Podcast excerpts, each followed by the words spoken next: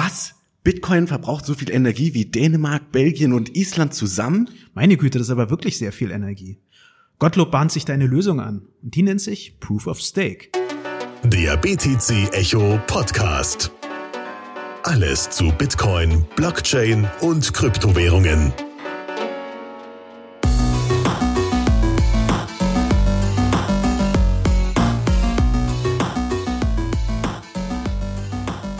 Hallo, meine Damen und Herren. Könnt ihr mich gut hören? Könnt ihr auch mich gut hören? Also ich höre mich selber wahnsinnig gut. Und ja, also diese Folge ist ja jetzt sozusagen ein Novum in mehreren Hinsichten. Auf der einen Seite wird man schon gemerkt haben, wir haben ein neues Design. Ja. BTC Echo, ja, hat das Redesign gemacht. Was es genau damit auf sich hat, kannst du in der nächsten äh, oder in der letzten Podcast-Folge nochmal hören. Da habe ich den Marc Preuß dazu interviewt. Und ja, vielleicht fällt das auch an der Audioqualität auf. Ich hoffe es zumindest. Wir haben ein neues Setup. Wir sind jetzt sozusagen professionelle Podcaster. Aber hallo, ich sehe sogar ein Mischpult vor mir und ich möchte einmal kurz das über einen Kopfhörer hören. Ich möchte den Carlos Matos mal machen. Das habe ich vorher immer eher gemacht. Hey, hey, hey. Ja, es klingt, klingt viel besser. Also ich würde mir selber jetzt so ein Bit, äh, Bit Connect Ponzi Scheme würde ich mir jetzt abkaufen. Auf jeden Fall. Du kaufst dir praktisch selber was. ja. Freust dich dann auf der einen Seite, dass du wahnsinnig reich wirst, auf der anderen Seite ärgerst du dich, dass du in einem Scam zum Opfer, Opfer fällst. Sehr schön. Ja, okay, gut. Das waren so die äh, einleitenden Anmerkungen. Wie der Titel auch schon bei dieser Folge verraten hat, geht es bei uns heute um den Proof of Stake. Genau. Wir haben ja vor einiger Zeit über ein Proof of Work gesprochen und haben da auch sehr detailreich das, äh, diesen Konsensmechanismus betrachtet. Es wäre aber jetzt eine sehr unvollständige und sehr einseitige Betrachtung des Krypto-Ökosystems, wenn man nicht Proof of Stake Konsens auch noch genauer mal anschauen würde, speziell weil es gibt ja durchaus grundlegende Motivationen, die man nachvollziehen kann. Vor kurzem gab es ein Paper im, im Nature Climate Change, glaube ich, was dann gesagt hat, ja, kann man kurz zusammenfassen, Bitcoin zerstört die Erde, war vielleicht etwas sehr alarmistisch, aber ein Fakt ist auf jeden Fall, dass Proof of Work sehr viel Energie benötigt. Und da, dass da Leute über Alternativen nachdenken, ist, ist vollkommen verständlich und sinnvoll. Und diese Alternativen wollen wir jetzt ein bisschen anschauen. Ja, genau. Also das fand ich auch bei der Recherche von der Episode so interessant. Der Energieverbrauch ist eigentlich die fundamentale Motivation für den Proof of Stake, oder? Dass du einfach auch ohne, ich sage jetzt mal überspitzt, auch ohne den massiven Energieverbrauch oder Verschwendung von Bitcoin kann man die gleichen äh, spieltheoretischen Anreize schaffen, dass eben ne, dass äh, ein Angreifer nicht angreifen möchte, weil es ihn extrem viel Geld kostet oder dass man valide Blöcke produzieren äh, möchte und so weiter. Ja, genau. Und äh, ich würde noch einen zweiten Punkt da hinzufügen. Eine weitere Kritik am am real existierenden Mining, um es mal so auszudrücken, ist, dass eigentlich dieser Gedanke einer von der Community getragenen Kryptowährung so eigentlich nicht mehr real ist. Ich meine, du bist ja ein ziemlich eifriger Monero-Fan und Monero ist ja ziemlich Grassroots, also ziemlich, also ist jetzt nicht, es gibt jetzt keine elitäre, große, ne, von den Bilderbergern finanzierte Organisation oder ähnliches. Außer die Monero Enterprise Alliance. Ja, und natürlich die Church of Monero und so weiter. Aber ernsthaft, meinst du Monero? Nee. Und eben, das ist, sehen viele durchaus auch als ein Problem, dass sich der Otto Normalverbraucher eigentlich an diesem grundlegenden aller Konsensmechanismen sich nicht mehr beteiligen kann. Und in der Hinsicht denkt man, äh, hat man darüber nachgedacht. Das war 2011, 2012 haben ähm, Sunny King und Scott Nadal damals darüber nachgedacht, was könnte man ändern. Das ist also durchaus schon eine ältere Idee. Und ihre Antwort darauf hörte dann auf den Namen Peercoin. Falls der Leser diese Kryptowährung nicht kennt, ist es keine Schande. Er befindet sich im Augenblick auf Platz 139 bezüglich der Marktkapitalisierung, zumindest nach CoinMarketCap. Ähm, Peercoin wollte zumindest einen Teil des Konsens durch ein Proof of Stake lösen. Und vielleicht, Alex, kannst du in einem Satz zusammenfassen, wie würdest du Proof of Stake jemandem erklären? Also der Proof of Stake basiert auf der Spieltheorie und man ja, gibt sozusagen den Validatoren der Blöcke, der Transaktion einen Anreiz, ehrlich zu sein, indem diese Validatoren halt einen sogenannten Stake äh, ins Spiel bringen müssen. Ähm, ich hatte ja in, neulich den Jan-Heinrich Meyer von Dash da und ja. Dash hat ja auch sowas ähnliches mit den Masternodes, die eben 1000 Dash staken müssen, um ja ein bestimmtes Commitment praktisch dem Netzwerk zu symbolisieren. Genau. Und äh, ebenso läuft das auch beim Proof of Stake, dass ich dann halt eine bestimmte Menge an Coins, die auch in dem Ökosystem selber drin sind, einfriere und ähm, die gegebenenfalls verlieren kann, wenn ich Mist baue. Ja. Und weil halt dieses Potenzial zum Verlust da ist, möchte ich als Staker sicherstellen, dass alle Transaktionen, die ich validiere, auch tatsächlich gültig sind und dass ich nicht das Netzwerk angreife, weil ich dann eventuell auch meinen Stake verliere. Das heißt, dadurch, dass ich was zu verlieren habe, möchte ich ehrlich sein. Genau. Ganz kurz zusammengefasst, also ich habe es, wenn ich es Laien erklärt habe, habe ich den ganz plump gesagt, dass man, wenn man so will, mit seinem Geld auf die den nächsten Block etwas wettet, in Anführungsstrichen. Mining wird ja auch gern manchmal mit etwas wie Wetten verglichen oder mit dem Rätsel oder der großen Lotterie, an der sich alle beteiligen. Wer findet als erster den Block? Und so ähnlich ist es hier. Man beteiligt sich mit seinem Geld daran und kann dadurch natürlich auch der halt einen gewissen Reward kriegen, häufig in der Form der Transaktionsgebühren. Ähm, kann aber auch, wenn man sich gegen das Netzwerk verhält, diesen Stake natürlich dann verlieren. Oder da könnte man jetzt noch ein wenig, ähm, äh, ein wenig pingelig sein. Es gibt durchaus Kryptowährungen, die ein solches sogenanntes Slashing nicht vorsehen. Ich glaube, Cardano gehört zum Beispiel dazu. Da gibt's keinen derartigen Mechanismus. Es werden dann einfach diese gefälschten Blöcke werden nicht anerkannt und ähm, man sagt den Leuten halt ja sozusagen ja, nächstes Mal verhalte dich bitte anständig. Mhm. Genau, und ähm, was ich auch noch recht interessant finde, man redet ja von Proof of Stake, ne, Proof of Work gegen Proof of Stake, aber das ist sehr undifferenziert, weil beim Proof of Stake gibt's auch nochmal verschiedene Arten ja, genau. von Proof of Stake. Wir haben da auf der einen Seite den puren Proof of Stake, das ist dann sowas wie zum Beispiel Ethereum mit Casper implementieren möchte. Und das auf sehr lange Sicht, muss man auch sagen, weil die erste Iteration von Casper wird erstmal auch da ein hybrider, äh, eine Mischung aus Proof of Work und Proof of Stake sein, wenn ich mich recht erinnere. Also, aber langfristig ist der Gedanke, dass man wirklich komplett auf Proof of Stake wechselt. Ja, das stimmt. Genau. Äh, übrigens, das sollte man vielleicht auch für die Einsteiger erklären. Ethereum ist ja sozusagen dieser dezentrale Computer auf der Welt, wo man praktisch seine Smart Contracts dezentral reinschreiben kann und der führt die dann automatisch aus. Und da gibt's eigentlich schon seit relativ früh diese, ja, ich glaube, ich habe Foreneinträge oder Blogartikel von 2014 wirklich gelesen, also wirklich, wo das mhm. noch in den Kinderschuhen stand, wo man halt zum Proof of Stake ja hinmigrieren möchte. Allerdings, wie man heute im Jahre 2018 feststellen muss, ist das bis jetzt noch nicht passiert und es gibt, das wird praktisch immer weiter hinausgezögert, eben weil dieser pure Proof of Stake noch nicht in der Praxis wirklich erwiesen ist. Ja, genau. Es gibt da durchaus auch verschiedene Angriffsvektoren, die man natürlich vermeiden will.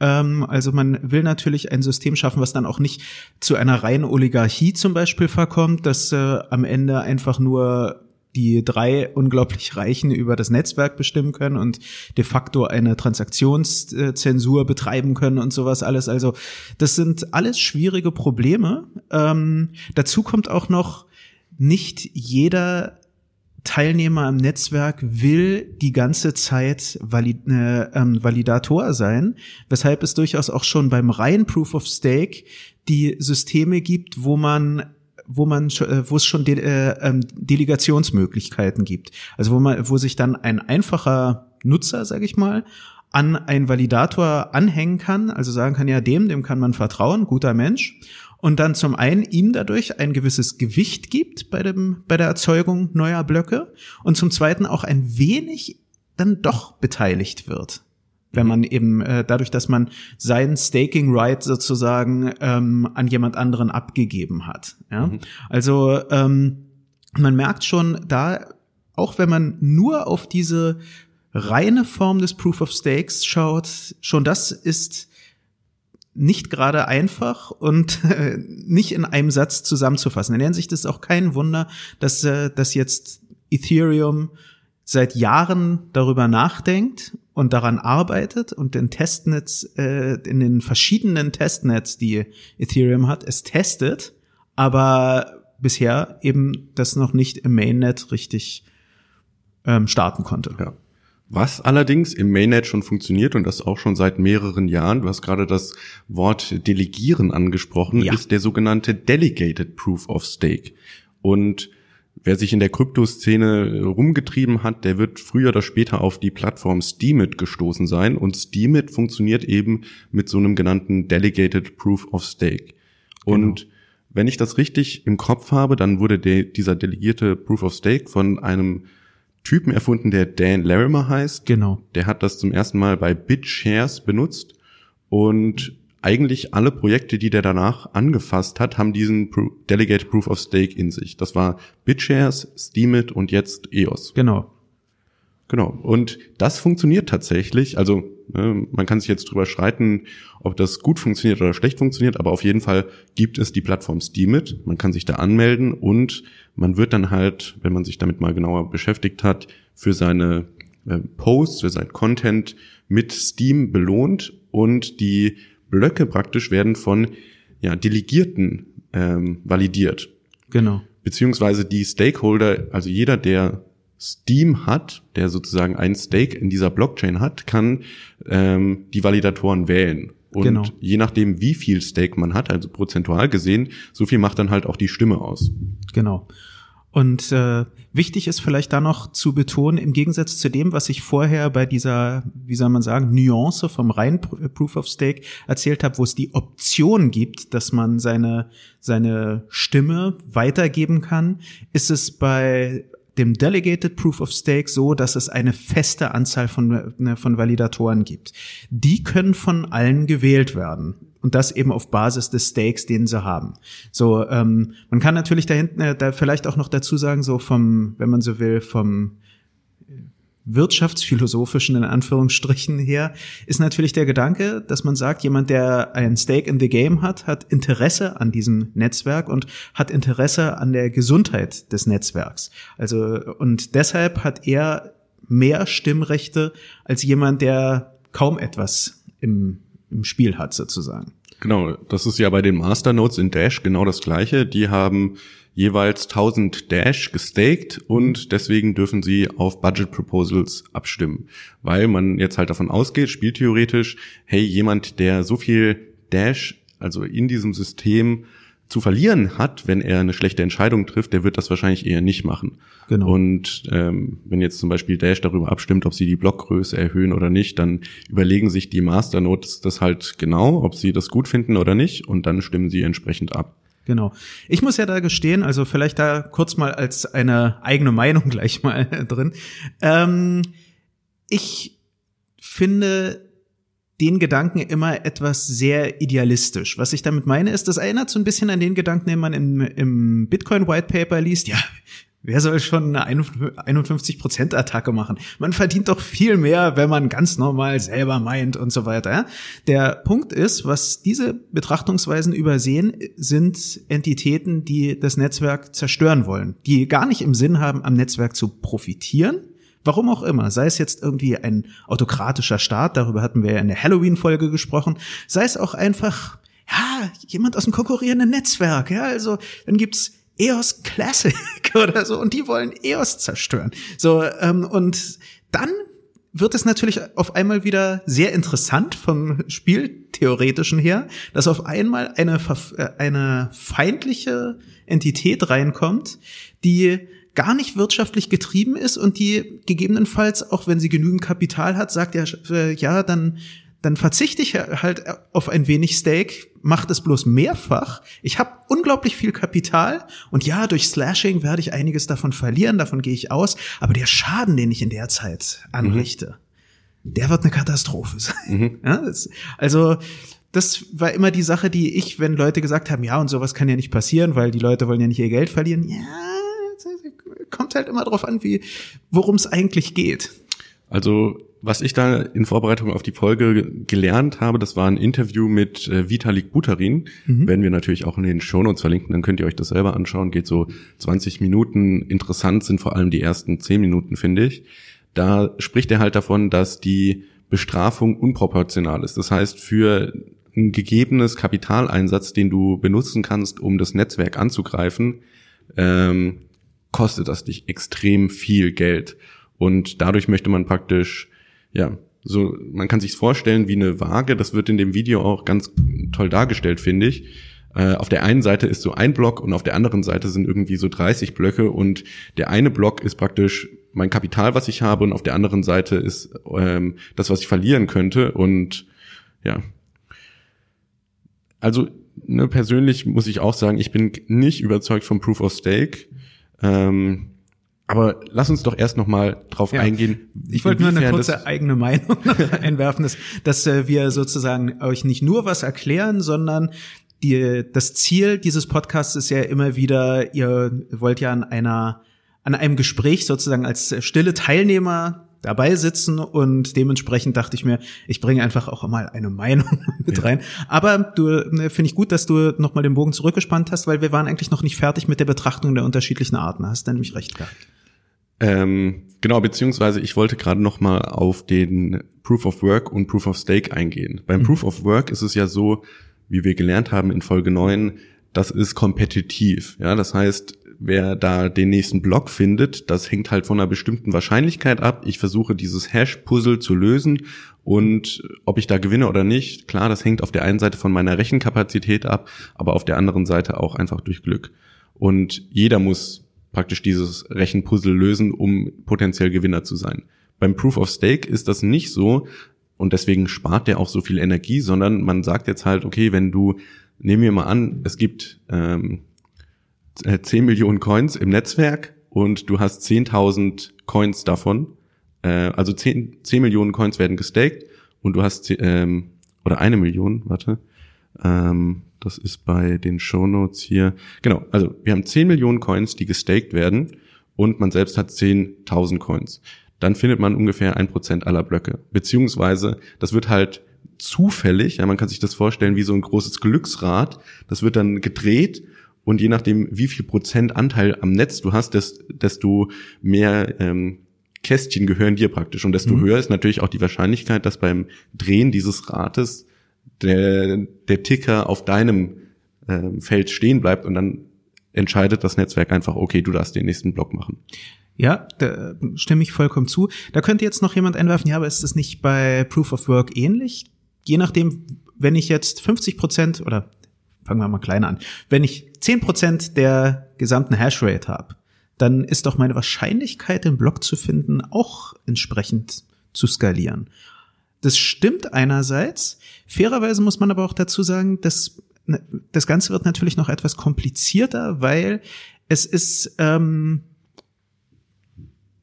es kommt halt nicht nur auf die Hashrate an, also auf die Iteration, sondern wie viele Blöcke zum Beispiel du in ein, äh, äh wie viele Transaktionen, Verzeihung, du in einen Block integrierst es kommt auf die Propagation durch das Netzwerk an. Es war gerade mit der Great Firewall of China war das bis vor einiger Zeit ein riesiges Problem. 2015 bis 2016 gab es deshalb aus chinesischen Minen, in Anführungsstrichen aus chinesischen Mining Pools, gab es häufiger leere Blöcke, weil die ähm, ein großes Problem hatten, ihre Blöcke ansonsten rechtzeitig ins Netzwerk zu speisen, weil die Great Firewall of China die großen oder die ein Megabyte großen Datenpakete nicht durchgelassen hat oder nicht schnell genug durchgelassen hat, jedoch kleinere Datenpakete genügend mhm. schnell durchgelassen hat. Und in der Hinsicht, glaube ich, ist es hier wirklich etwas einfacher, dass man da sagen kann, ja, wir, es, wir drehen sozusagen das Glücksrad und dir gehört, wenn wir jetzt dieses Rad uns bildlich vorstellen, gehört dir eben ein Tortenstück, was ein Prozent dieser Torte entspricht. Mhm. Und wenn es bei dir landet, dann heißt es Gratulation. Du hast den neuen Blog gefunden oder deinen Vorschlag für den neuen Blog nehmen wir. Mhm. Viel Spaß mit den Transaktionsgebühren. Und ja. in der Hinsicht stimme ich dir zu, sozusagen nur, weil mir kam es als ich das gelesen habe, kam mir erstmal der Gedanke, ja, Moment mal, so unterschiedlich ist es ja gar nicht. Einerseits ja, im Detail betrachtet gibt's halt schon Unterschiede. Ja, Und auch gerade was du gesagt hast, wir nehmen jetzt mal an, ich bin ein Mining Pool und ich habe zehn, also in Bitcoin beim Proof of Work, ich habe zehn Prozent der Hashrate. Klar, jeder zehnte Block gehört dann mir ungefähr. Aber auch die neun anderen Blöcke, die ich nicht finde, da meine ich ja trotzdem. Ja. Und das ist ja diese Energieverschwendung, sage ich mal in Anführungszeichen, die Bitcoin oft vorgeworfen wird. Dass mhm. halt auch, wenn der Miner nicht derjenige ist, der den Block findet, muss halt trotzdem die Energie aufwenden. Genau. Genau. Das, äh, das ist hier schon eine ganz andere Sache, weil hier steht letztendlich das Finden des Blocks für sich selbst. Ja. Und es ist jetzt nicht so, dass dann ähm, man in der Zeit unheimlich viel Energie verbraucht hat, weil man sehr viel Arbeit umsonst gemacht hat. Beim Delegated Proof of Stake ist es sogar noch etwas krasser sozusagen. Da ist es auch jetzt nicht so, dass die, dass die ähm, Validatoren miteinander jetzt konkurrieren sozusagen, sondern das äh, ist durchaus so, wenn wir zum Beispiel ins EOS-Netzwerk schauen, dass die kooperieren und dass die sich dann natürlich durchaus dann auch was vorwerfen gegenseitig. Es gab vor ein paar Monaten gab es ja den Fall, dass einem Blog-Producer vorgeworfen wurde, dass er schlicht und einfach seine Arbeit nicht macht und äh, weil er sozusagen dran war mit der Validation und er aber meinte, er hatte technische oder ich glaube sogar persönliche Probleme und konnte das da nicht machen.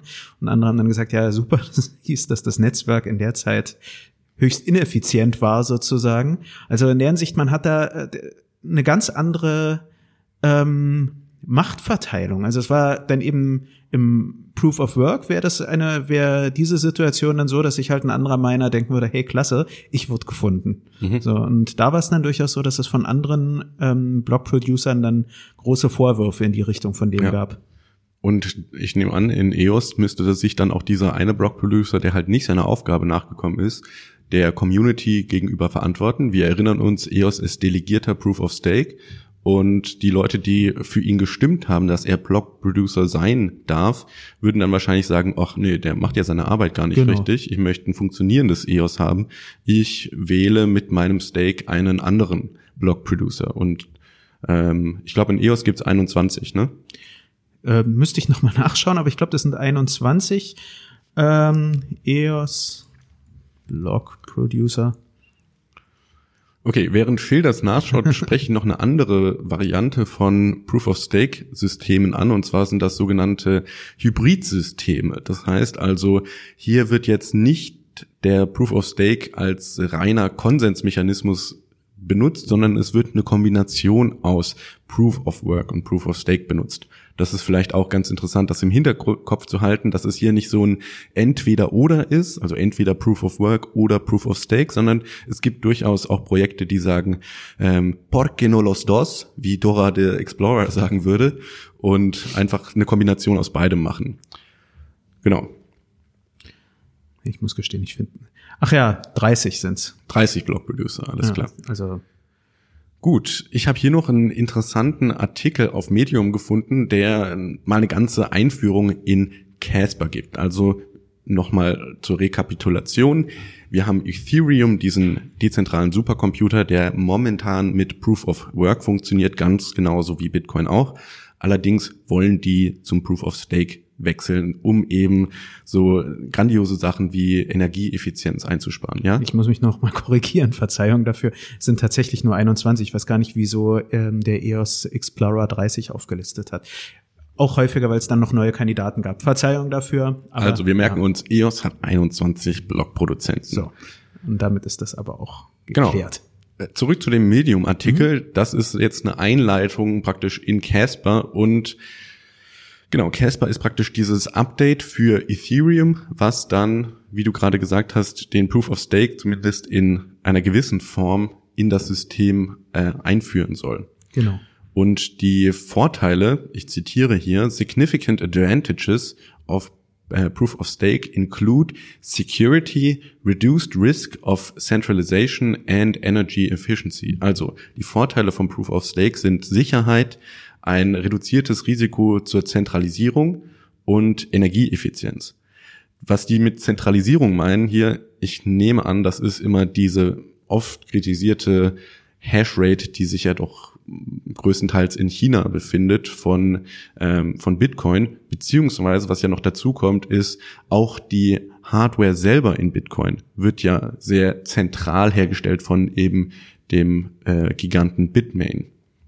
Das stimmt. Ähm, weißt du, was die äh, mit, also das ist klar, dass damit die Vermeidung von Zentralisierung angesprochen wird, wobei ich immer wieder es etwas schwierig finde, wenn man Mining Pools als an einem Ort sitzende Monolithen betrachtet. Auch, äh, auch bei chinesischen Mining Pools ist die, ist die Menge an über die Welt verteilten Minern die sich eben am Mining Pool beteiligen, ist die durchaus auch beträchtlich und hatte schon mal dazu geführt, dass ein Mining Pool seine, eine, äh, seine 50 Prozent verloren hat, weil die, äh, weil das die Miner gesehen haben und reagiert haben und sich einem anderen Mining Pool angeschlossen haben.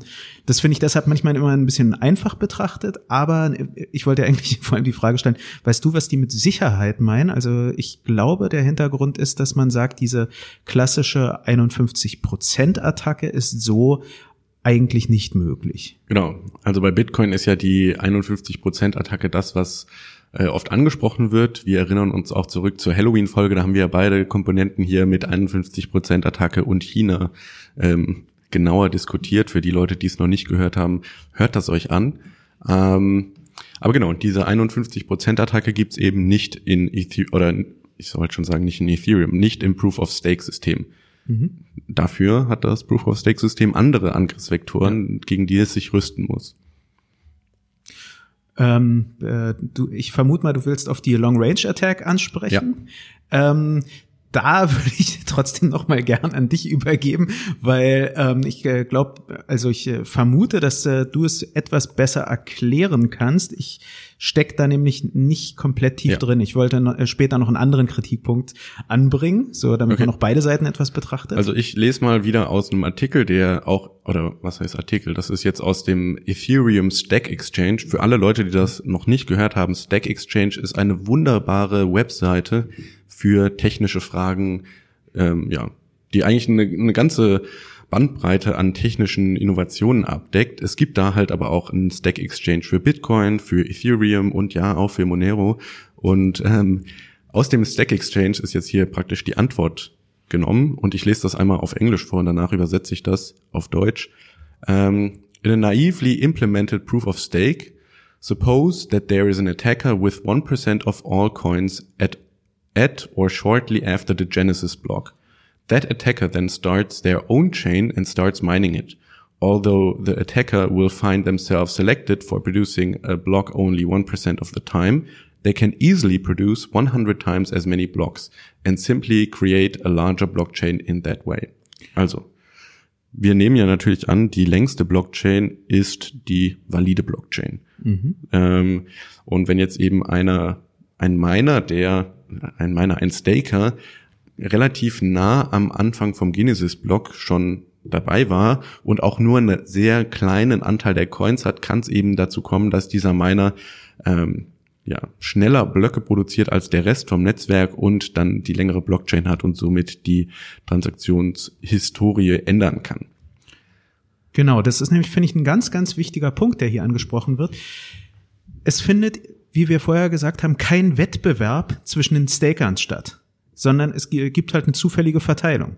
Und jetzt könnte es natürlich sein, dass du, äh, wie es da beschrieben ist, du dann einfach deine Version der Chain dann einspeist. Ja, kann von anderen erkannt werden etc. pp. Aber es ist auf jeden Fall ein Angriffsvektor und das ist auch, ähm, ich hatte als einen kritischen Artikel einen ganz interessanten gefunden von äh, Hugo Nguyen. Ich hoffe, ich habe den Namen richtig ausgesprochen. Work is timeless, stake is not. Den Link zu diesem Medium-Artikel findet ihr natürlich in den Show Notes. Und ähm, er stellt halt auch dar, dass beim Proof of Work eben nicht nur der einzelne Block gemeint wird. Jeder Block sichert alle zuvor gemeinten Blöcke nämlich auch ab, begräbt die quasi unter sich. Ein Angreifer, der muss auf einmal unglaublich viel machen. Und äh, das wissen wir auch, wir hatten es ja auch schon besprochen, was heißt 51% Attacke, was heißt es, Double Spending Versuche zu machen etc. Das ist hier wirklich schwer im, im Proof-of-Stake-Netzwerk, da vertraut man darauf, dass der Rest des Netzwerks darauf entsprechend reagiert und nicht sagt, ah ja, er ist dran und ja, gibt's eine kleine, äh, eine kleine Chain Reorganization, passiert mal oder sowas.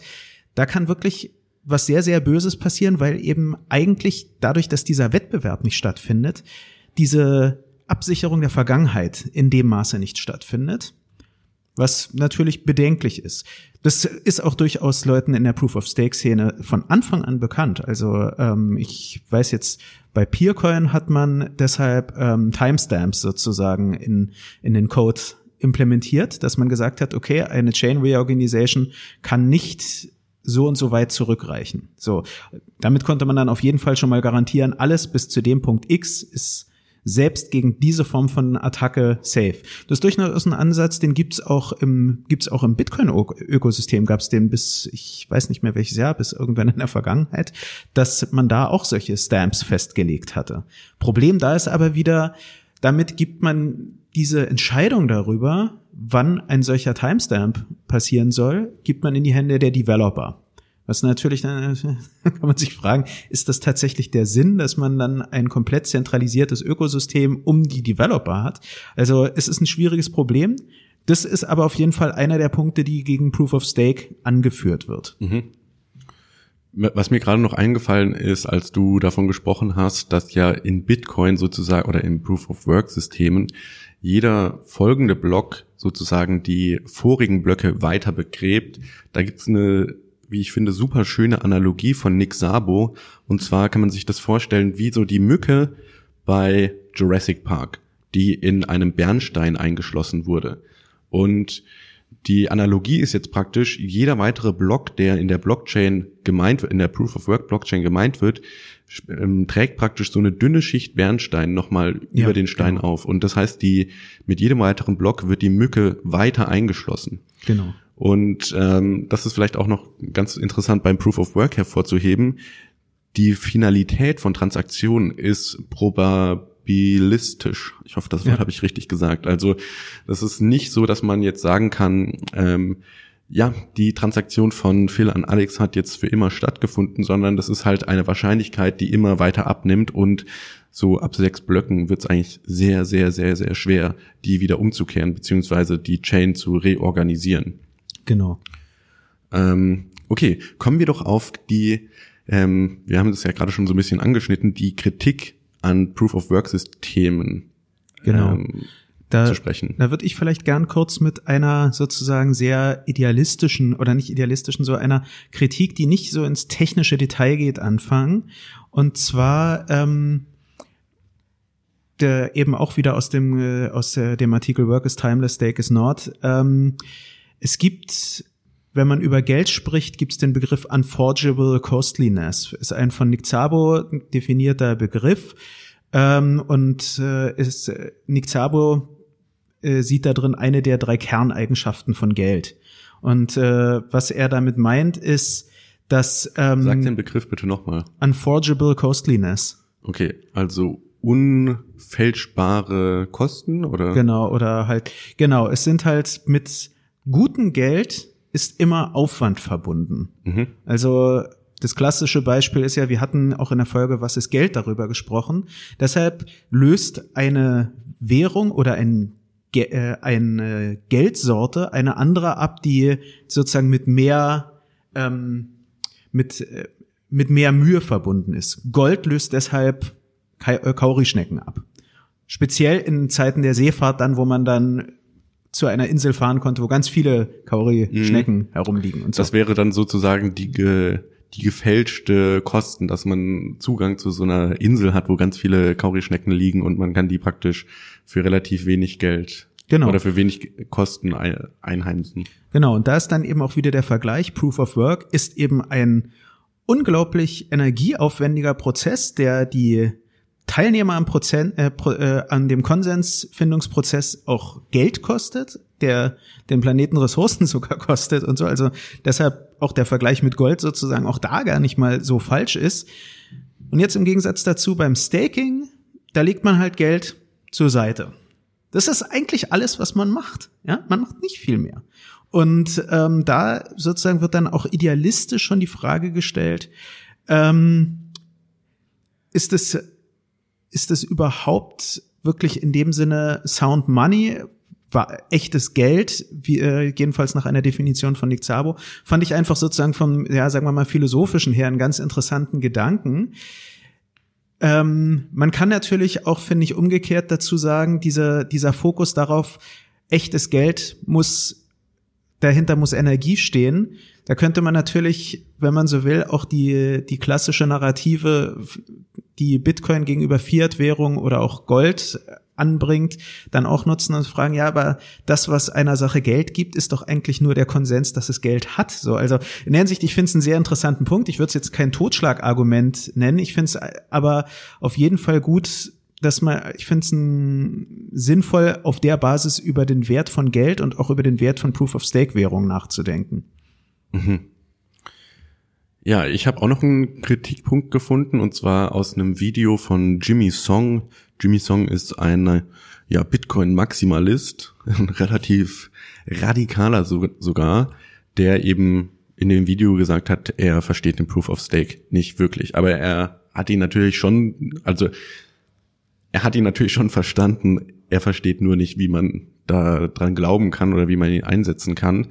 Äh, Video natürlich auch in den Show Notes verlinkt. Ähm, die ersten paar Minuten kann man überspringen, da redet er nur über, über sich selber. Aber sein, sein ähm, Kritikpunkt ist das sogenannte Stake Grinding. Und da gibt's ein Paper von Andrew Polstra drüber. Andrew Polstra ist ein ja, Mathematiker, der bei Blockstream arbeitet. Ah, das habe ich auch heute quer gelesen. ähm, wenn ich das richtig verstehe, hab, verstanden habe. Und ja, die Zufälligkeit, auf die wir vorhin angespielt haben, also dieses Glücksrad, was gedreht wird, die kann man eben nach dem Stake Grinding manipulieren oder man kann sie gamen. Ja, das heißt, man schaut sich an, wie die funktioniert und dann macht man entsprechend Sachen, dass man da öfter drankommt.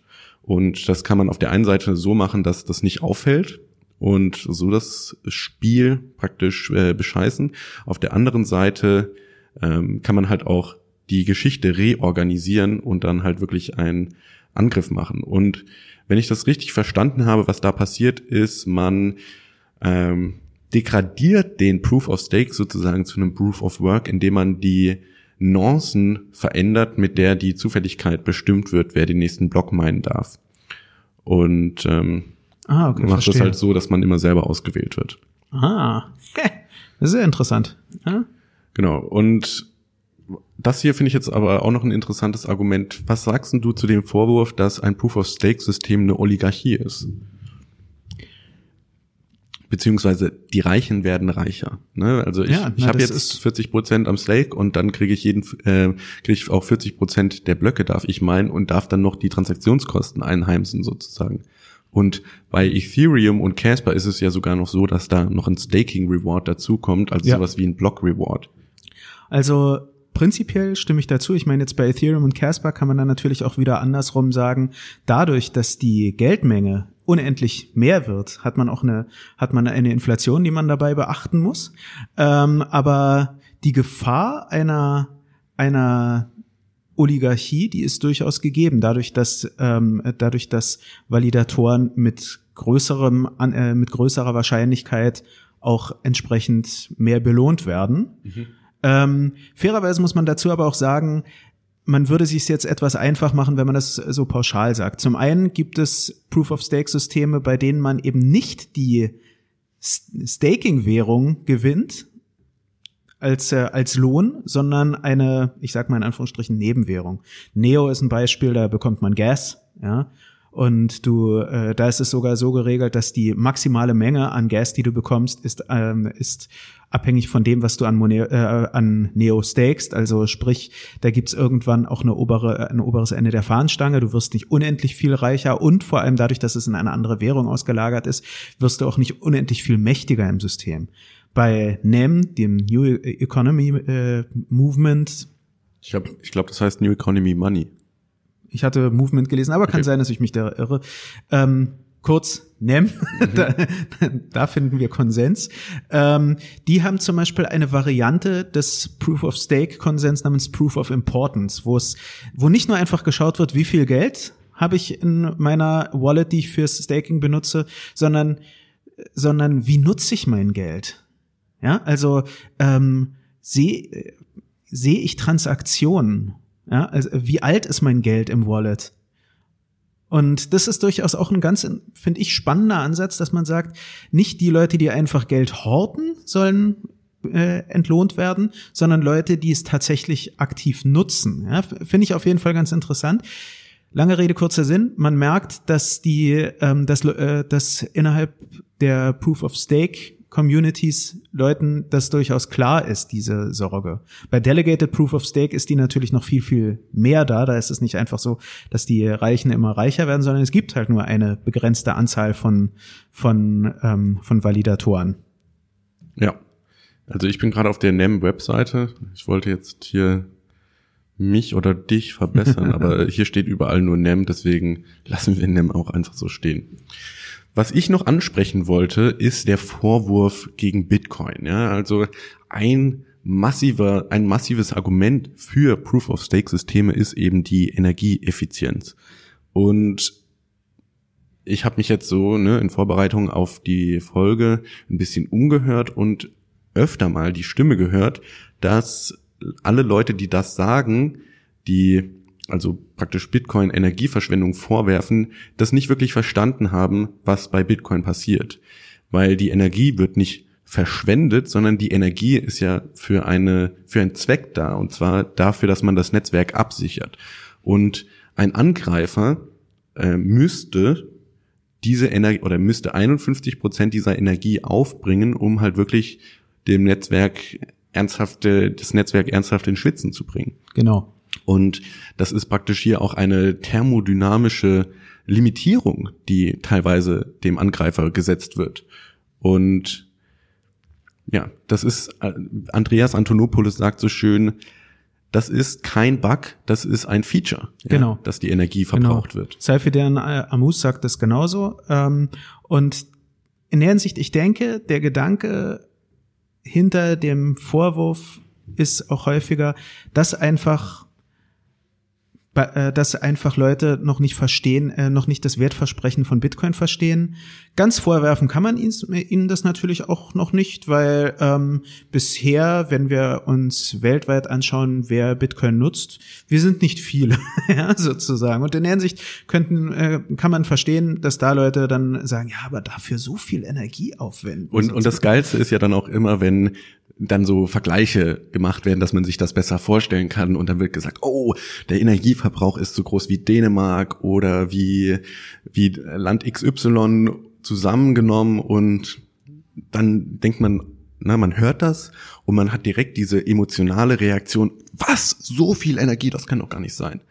Aber, und das fand ich ein super Punkt in dem Jimmy Song Video, wie gesagt, Link in den Show Notes, man muss sich das so vorstellen. Rein ökonomisch gesprochen, wenn der Block Reward, sagen wir mal, 70.000 Euro wert ist, dann werden die Miner auch so viel oder nahezu so viel Geld ausgeben, um den Block Reward für sich zu beanspruchen.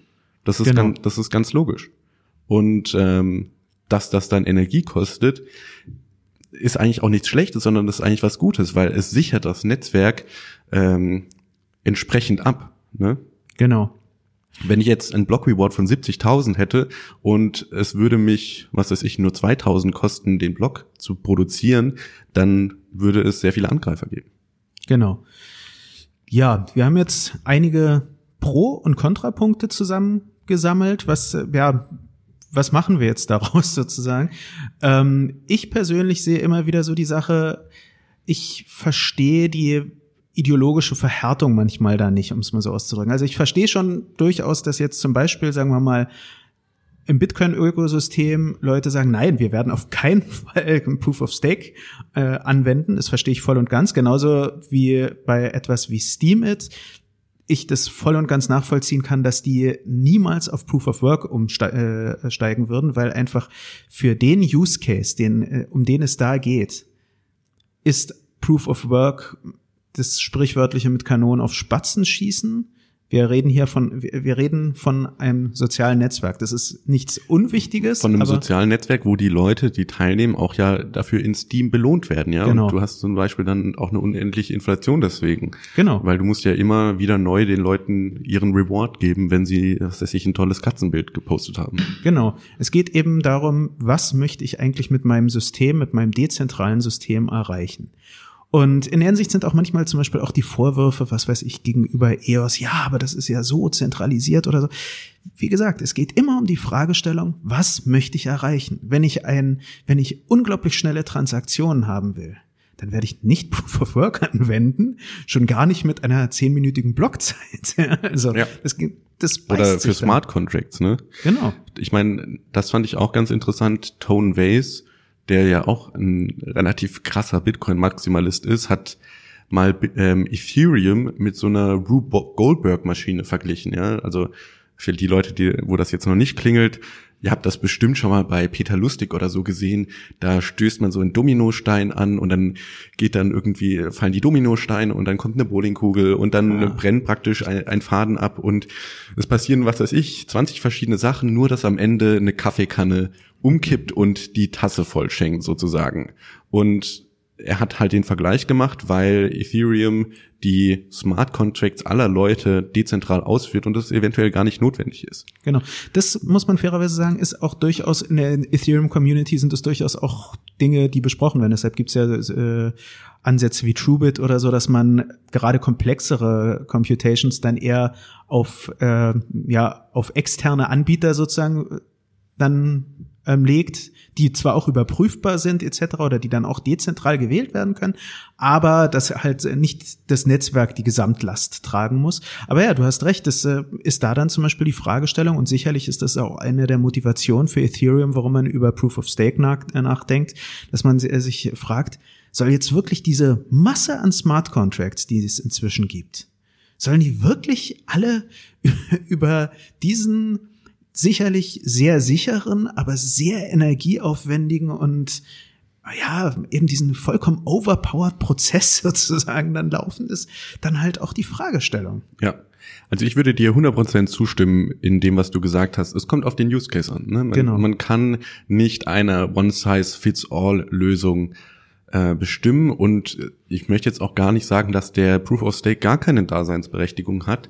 Aber was mir wichtig ist, ist festzuhalten, dass Bitcoin nicht böse ist, weil es Energie verbraucht. Aber Monero. Nein, also Proof of Work Systeme sind nicht böse, weil sie da Energie verbrauchen, ja, und auch überhaupt diese Haltung, dass wenn der Mensch Energie verbraucht, ist man ist sozusagen die neue Ursünde geworden, ja. Das ist finde ich komplett falsch. Was ich eher sagen würde ist, man muss sich auch mal die Historie vorstellen. Ne? Vor 200 Jahren sind die Leute im Winter erfroren oder verhungert oder sonst irgendwas. Ja klar, die hatten einen niedrigeren oder einen kleineren ökologischen Fußabdruck, wie man so schön sagt. Aber ne, man ist dann halt vielleicht auch nicht 18 geworden oder ähm, die Hälfte der Geschwister ist gestorben, bis, bis sie 18 waren. Und da ist einfach der Lebensstandard steigt auch proportional ähm, zum Energieverbrauch.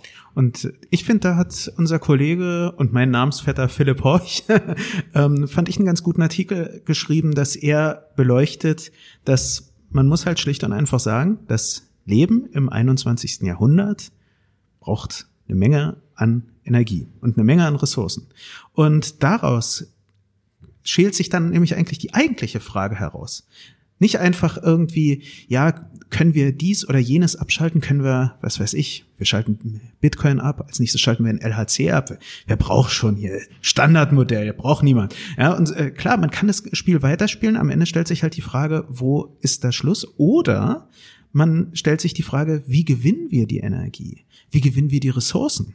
Und das ist, ähm, ich habe ja, bevor ich bei BTC Echo Vollzeit angefangen habe, habe ich ja auch im Bereich der, ähm, der Förderung gearbeitet und habe mich da dann auch mit Förderung von ähm, äh, im Bereich Nachhaltigkeit beschäftigt. Und das ist ein ganz starker Fokus, den die Leute haben, dass sie jetzt nicht sagen, ja, wir müssen alle den Gürtel enger schnallen etc. pp, sondern wie können wir den jetzigen Lebensstandard, den wir haben, erhalten und trotzdem das eben auf eine auf eine sowohl ökologisch als auch ökonomisch sinnvolle Weise machen. Und ich äh, sage jetzt bewusst ökologisch und ökonomisch, weil das beides ist ja auch äh, teilweise miteinander verbunden. Wenn wir äh, darüber nachdenken, wie teilweise Rohstoffe gewonnen werden, es ist eine Katastrophe, wie es äh, wie das passiert.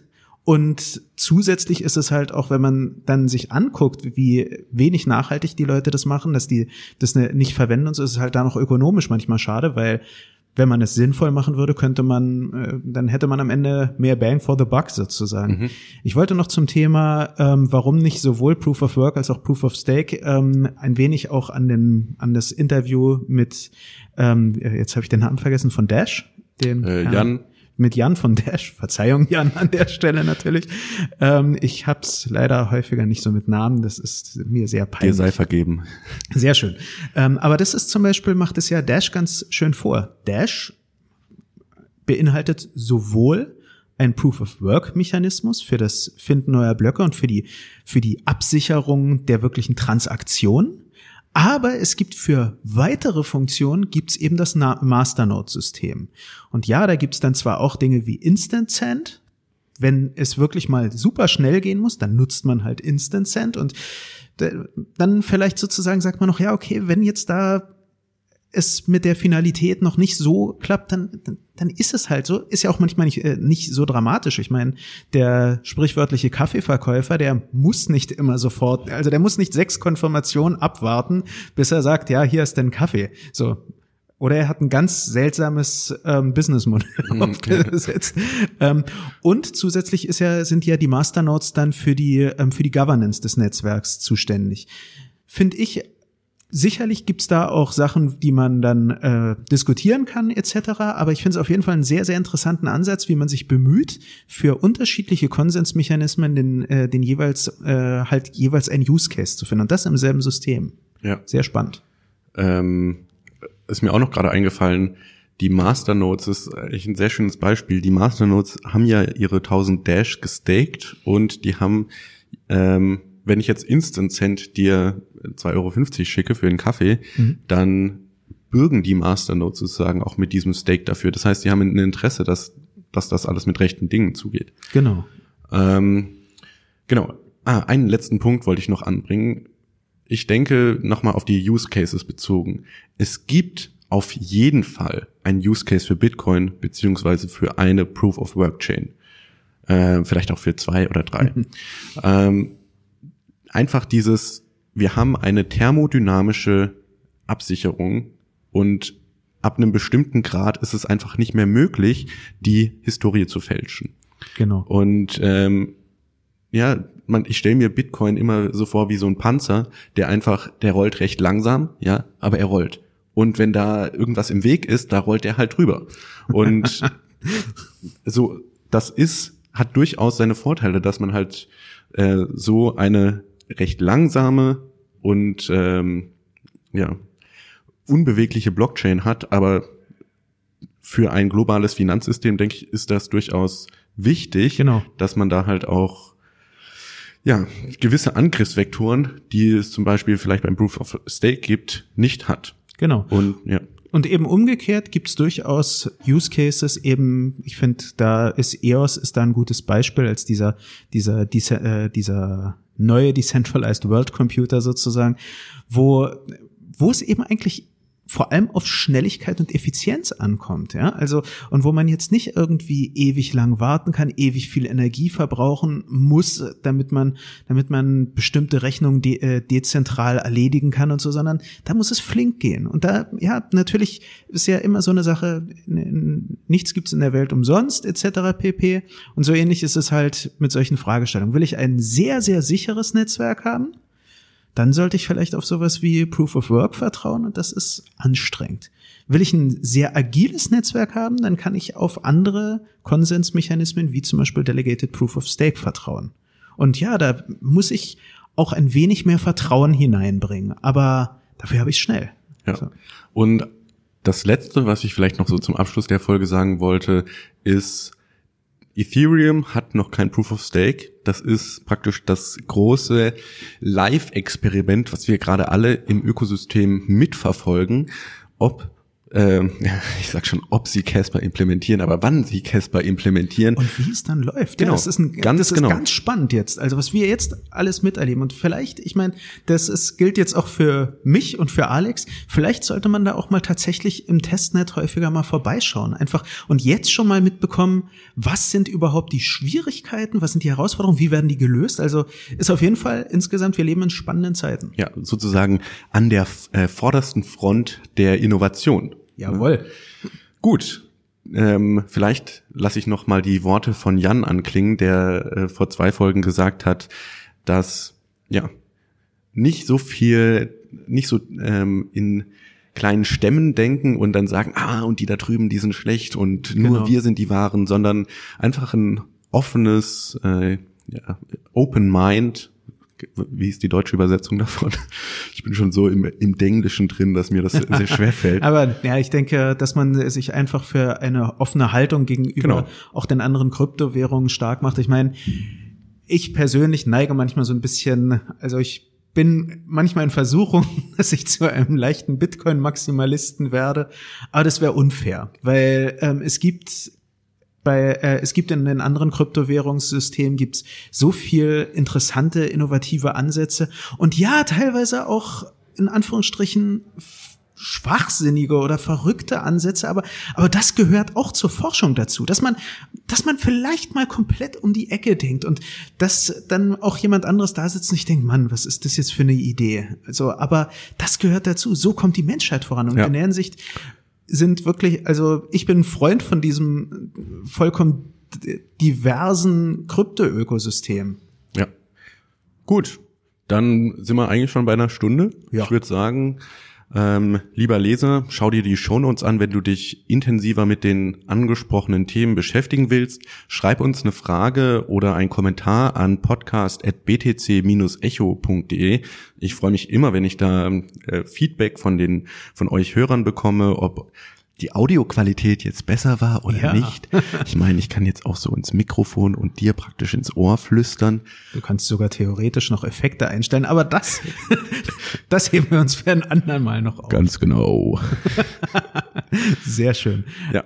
Ähm, ja, und natürlich, wenn ihr schnell eine Frage uns stellen wollt oder schnell mit uns oder anderen Leuten aus der Community einfach sprechen wollt, dann kommt einfach in unseren Discord-Channel. Alex und ich sind da, ähm, sind da durchaus häufiger vertreten. Speziell Alex, du bist ja da ähm, quasi ein Dauergast. Ich bemühe mich auch. Man, man trifft mich im Monero-Channel. Nicht nur da. Du bist, äh, du bist, du bist wirklich äh, da sehr aktiv, finde ich sehr schön. Genau.